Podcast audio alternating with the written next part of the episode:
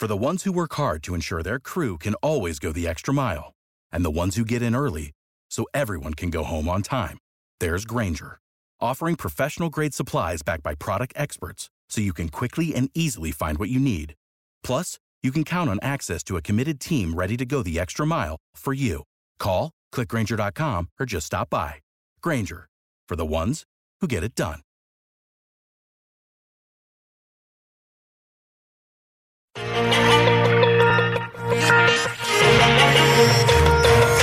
Cuando la noticia es ocultada, Dani Pérez Díaz muestra los intereses que originan la desinformación global. Comienza Detrás de la Razón. Detrás de la razón.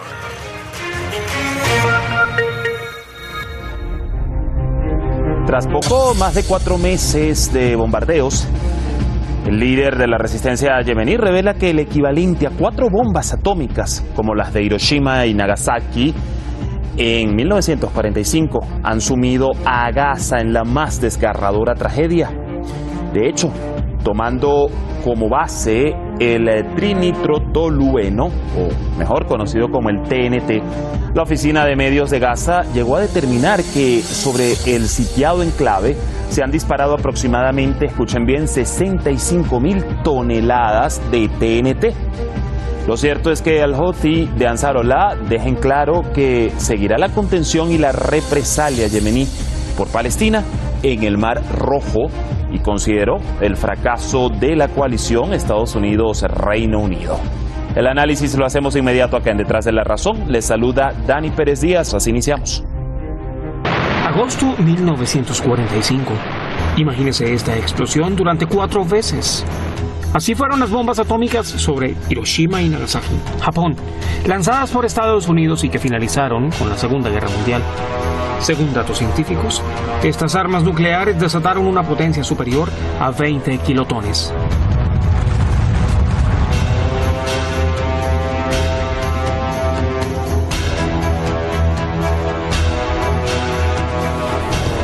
Año 2024. Expertos calcularon unos 65 kilotones de explosivos lanzados por Israel sobre la franja de Gaza para el momento en que se cumplieron 100 días de genocidio, lo que se tradujo en el impacto de tres bombas como las caídas en las ciudades japonesas. Ahora cuando ya van 133 días de bombardeos en el sitiado enclave, la estimación sería de unas cuatro. Así lo da a conocer el líder de la resistencia popular de Yemen, فيها القذائف والصواريخ التي يقدر وزنها بنحو 66 ألف طن من المتفجرات التي أطلقها العدو الإسرائيلي على رؤوس الأطفال والنساء والأهالي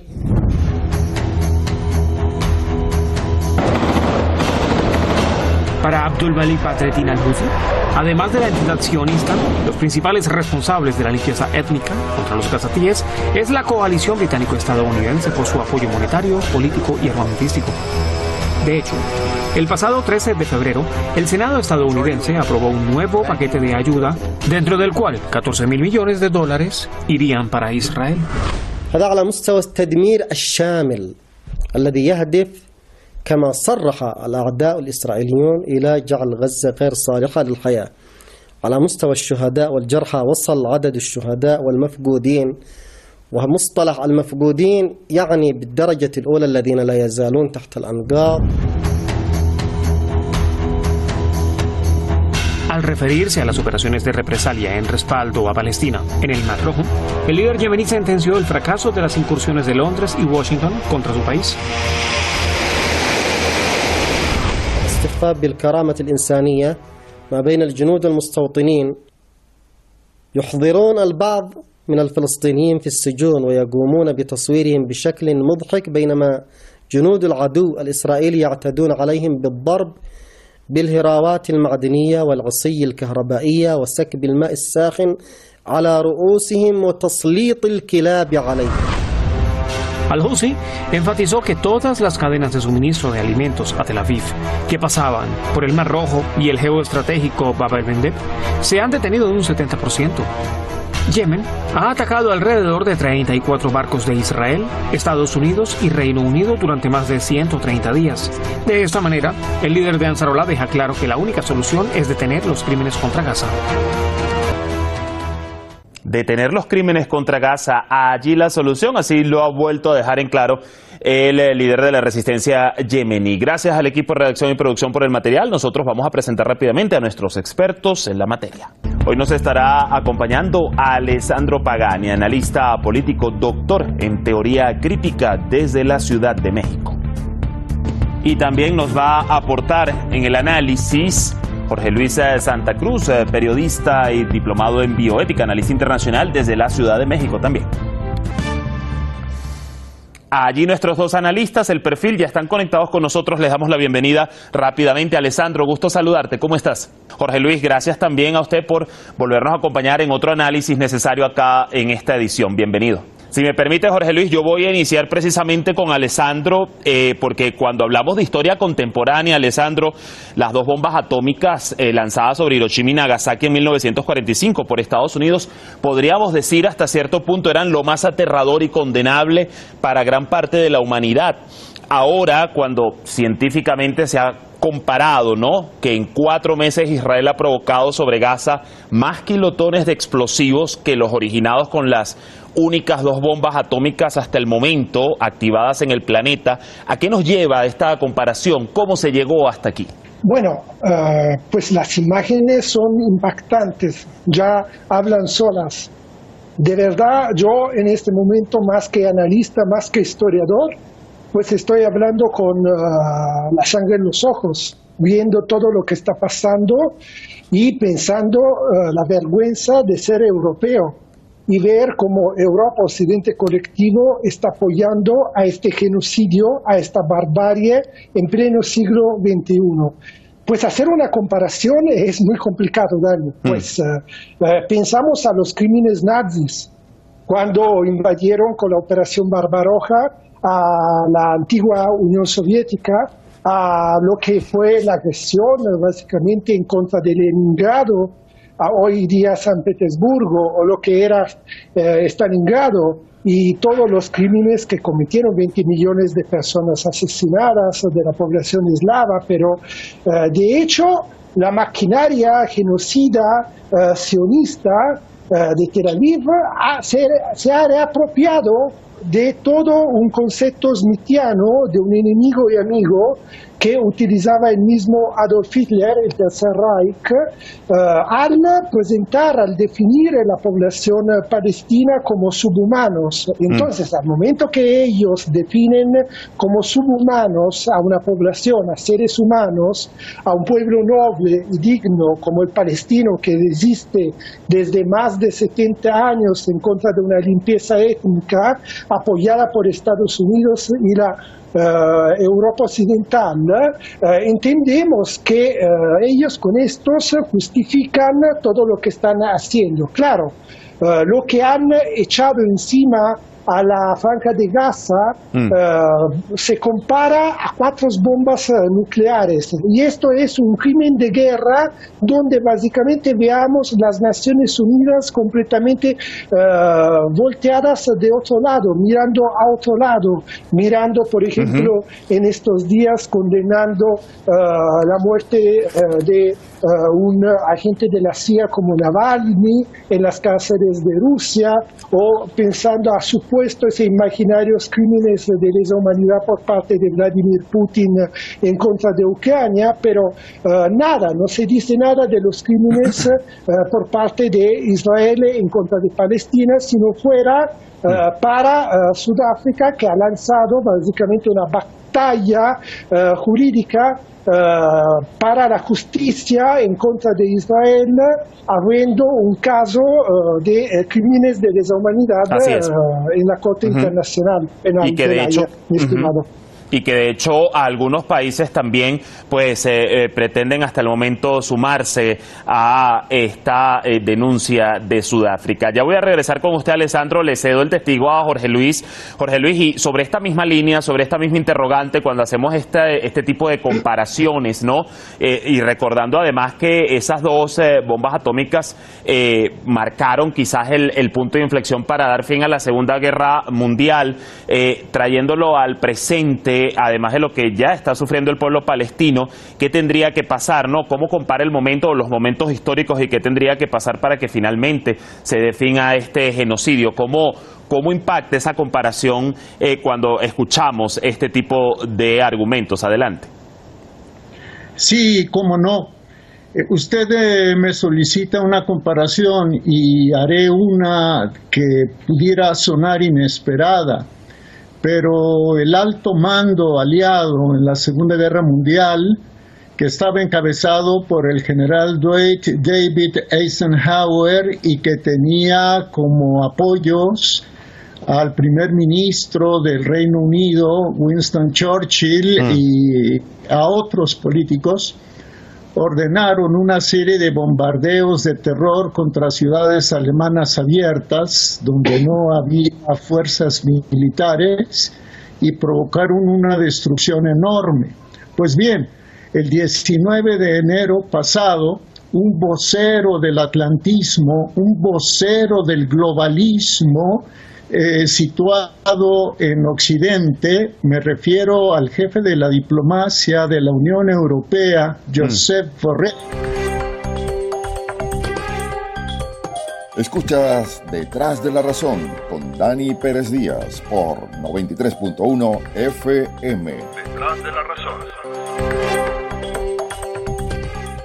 Reconoció que la destrucción en Gaza es superior a la que ocasionaron los aliados en las ciudades alemanas. Mm. Y me pregunta usted que qué tiene que pasar. Bueno, lo que tendría que pasar es que el grueso de las naciones, incluidas las superpotencias emergentes, le digan al mundo el fondo de lo que está sucediendo y lo resumo en dos. Uno, el, expansionismo sionista que metió el acelerador y número dos, la lucha geopolítica del globalismo occidental contra las potencias emergentes, en específico la potencia de China. Dani. Mm.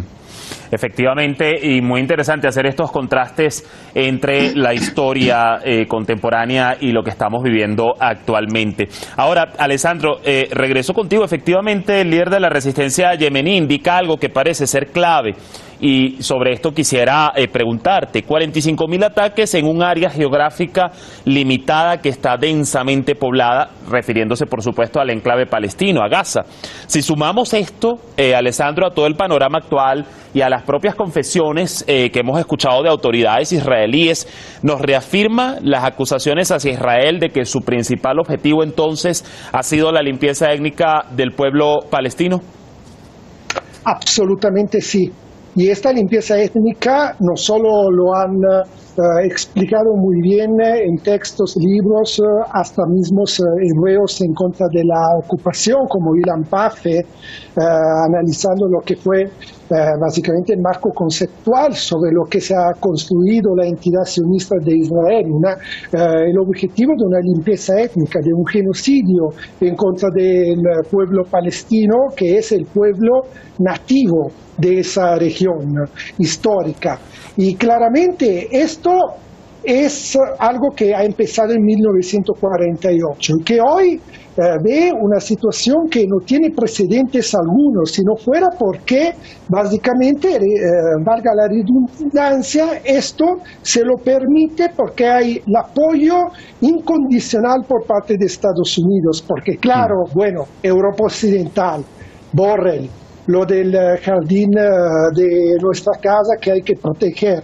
Eh, todas estas concepciones racistas, xenófobas, neocoloniales, eh, nazis, eh, que siempre han llevado adelante. Pero Europa Occidental básicamente son unos sirvientos desde 1945 de Estados Unidos y de la gira fascista de Norteamérica. Claro que si Estados Unidos decidieran hoy de poner un freno a lo mm. que es básicamente su bestia eh, sionista, que es eh, Tel Aviv, esto básicamente se pararía en pocos días y por lo tanto tienen este apoyo. Y claramente no es ni siquiera lo que los medios de comunicación, es este César, eh, nuevo César hmm. mediático que tenemos a nivel mundial, donde nos quieren imponer la verdad de, del occidente colectivo, diciendo que es la guerra entre Hamas e Israel. No hmm. hay, no hay ninguna guerra en contra de Hamas. El concepto es claro, se quiere quitar el agua al pez. Y aquí el agua es el pueblo palestino y el pez es la resistencia, todo el frente de la resistencia palestina, que encuentra en el pueblo palestino su apoyo total y lo encontrará siempre más, porque claramente eh, el patriotismo del pueblo palestino es liberar su propia tierra, tierra poder construir una propia autodeterminación, mi estimado Dani. Una analogía que, eh, bueno, eh, queda perfectamente explicada cuando vemos o evidenciamos la realidad. regreso con usted, Jorge Luis, ahora en su discurso, Al-Houthi ha sido enfático en señalar una vez más a Estados Unidos y Reino Unido por alentar o dejar a Israel llegar hasta este punto. Por ello yo le pregunto ya enfocándonos en estos actores, ¿cuánto debe hoy por hoy responder estos dos países en particular por el genocidio en Gaza? E incluso cuando acabamos de ver el pasado 13 de febrero que el Senado estadounidense pues aprobó un paquete en el que incluyen al menos 14 mil millones de dólares para lo que llaman la guerra en Gaza eh, y bueno, eso no, no ha sido el único, sumado a todo lo que ya ha enviado en los últimos cuatro meses. Pero eh, la gran interrogante aquí que podría parecer incluso un poco contradictoria, ¿necesita Israel más ayuda? Bueno, Estados Unidos y Reino Unido tienen una responsabilidad histórica innegable en este intento de liquidar, determinar con la población palestina. Es sí una operación flagrante, violatoria de todos los derechos humanos, de, eliminar a la población palestina. Mm. Pero, ¿por qué lo hacen? Mire usted, veo dos factores. Uno, que es hasta cierto punto regional, y otro que es internacional. Trataré de resumirlos porque sé que el tiempo es breve. Así es. el, aspecto regional tiene que ver con el expansionismo sionista que fue definido desde 1897 por Teodoro Herzl y que después por ahí de 2020, perdón, 1920, 1925 lo sistematizó un, teórico del sionismo llamado, apellidado Jabotinsky, mm. que pregonaba la existencia de un Israel fuerte rodeado de estados árabes pequeños y divididos. El, el sionismo que está enquistado en Israel no quiere una solución de dos estados, no quiere que exista el Estado palestino y en todo caso transigiría con que el Estado palestino existiera siempre y cuando fuera un títere de Tel Aviv. Mm. Por lo demás, si existiera el Estado palestino, lo quisiera desmilitarizado y con una población reeducada. Esto quiere decir que les quieren robar su identidad. nacional. Es otro crimen. Y por el otro, y con esto concluyo, hay intereses externos de orden comercial mm. y militar, pero si hay tiempo me referiré a ellos más adelante. Intereses, eh, como usted lo dice, Jorge Luis, que incluso se han evidenciado cuando hoy día todavía muchas naciones, incluso de acá de la región, árabes, estados árabes, monarquías árabes mantienen eh, relaciones eh, con el régimen de israelí a pesar de pues el pueblo palestino de lo que está pasando el pueblo palestino. Alessandro, rápidamente estamos en la recta final. En definitiva, ¿qué ha significado y qué va a significar para los próximos años el hecho de que aún con la contención que están recibiendo Estados Unidos y Reino Unido, pues aumentaron su presencia en la región, el Mar Rojo en, en particular, y esto tomando en cuenta esa eh, idea generalizada durante los últimos años de los supuestos esfuerzos de Washington por salir de la región de Asia Occidental? Bueno, rápidamente, los ataques de la resistencia yemeníes en apoyo al pueblo palestino representan, a mi modo de ver, una derrota total de la geopolítica imperial anglo-estadounidense que se basa sobre este dominio de los mares. Aquí veamos propio, Dani, un pueblo, ese yemení, es que está demostrando al mundo entero que el imperialismo sí puede ser derrotado donde se siente mayormente fuerte, es decir, los mares. Ahora, Estados Unidos, sí es cierto que van a, multiplicar su propia presencia en otras regiones eh, del mundo, pero están viviendo una crisis profunda.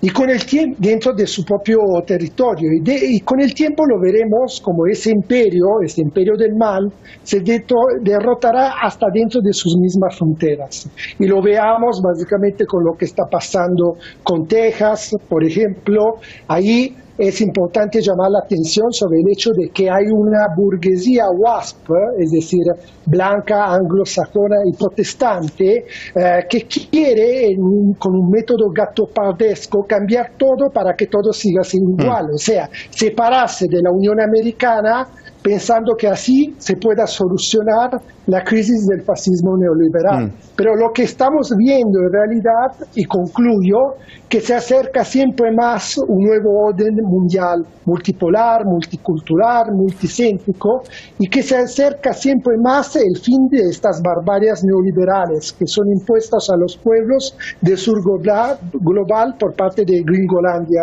mi estimado Daniel.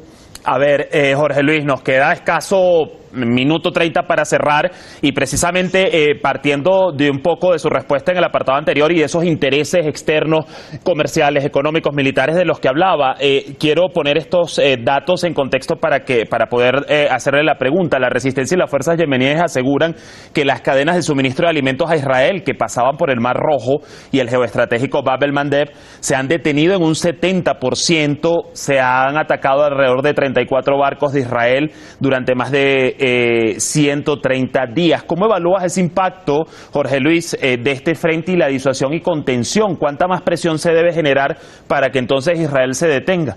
Sí, bueno, eh, por eh, el Mar Rojo transita el 25% del comercio exterior de Israel. Es decir, si se cierra el Mar Rojo, el 25%, la cuarta parte del comercio exterior israelí será nulificado y eso evidentemente impactará en su Producto Interno Bruto.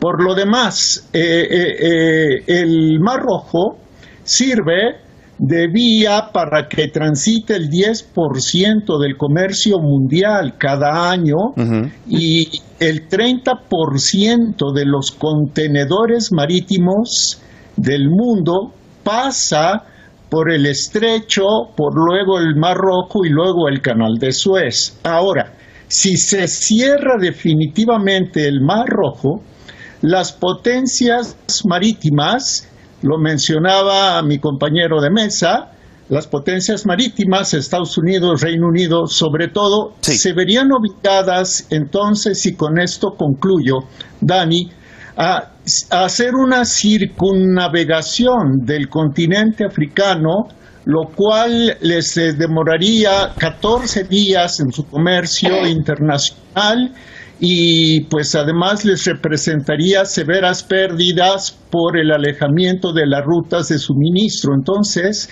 esto derivaría en una escasez de productos, incluso sobre todo en Europa en principio, una carestía que afectaría a la población civil que nada tiene que ver con lo que toman las decisiones que toman sus cúpulas y terminaría acelerando el empoderamiento de China a un mediano plazo. Bueno, lo cierto también en este aspecto y que hay que verlo, vamos a ver en próximas ediciones, qué tanto eh, esa presión eh, comercial allí en ese punto estratégico puede eh, servir para que, bueno, Estados Unidos alente a su aliado Israel a cesar contra el genocidio. Vamos a ver qué va a pasar de aquí en más. espero volverlos a tener en un próximo análisis. Agradecido enormemente con ambos, Alessandro, Jorge Luis, que estén muy bien. Muchas gracias. Ahí el panorama de la voz de nuestros expertos en la materia. Lo cierto que la atención se sigue concentrando en uno de estos frentes, el Mar Rojo, y allí se determinarán seguramente muchas cosas para esa presión que tanto sigue hoy pidiendo el eje de la resistencia hacia el régimen de Israel en favor del pueblo palestino y el fin del genocidio.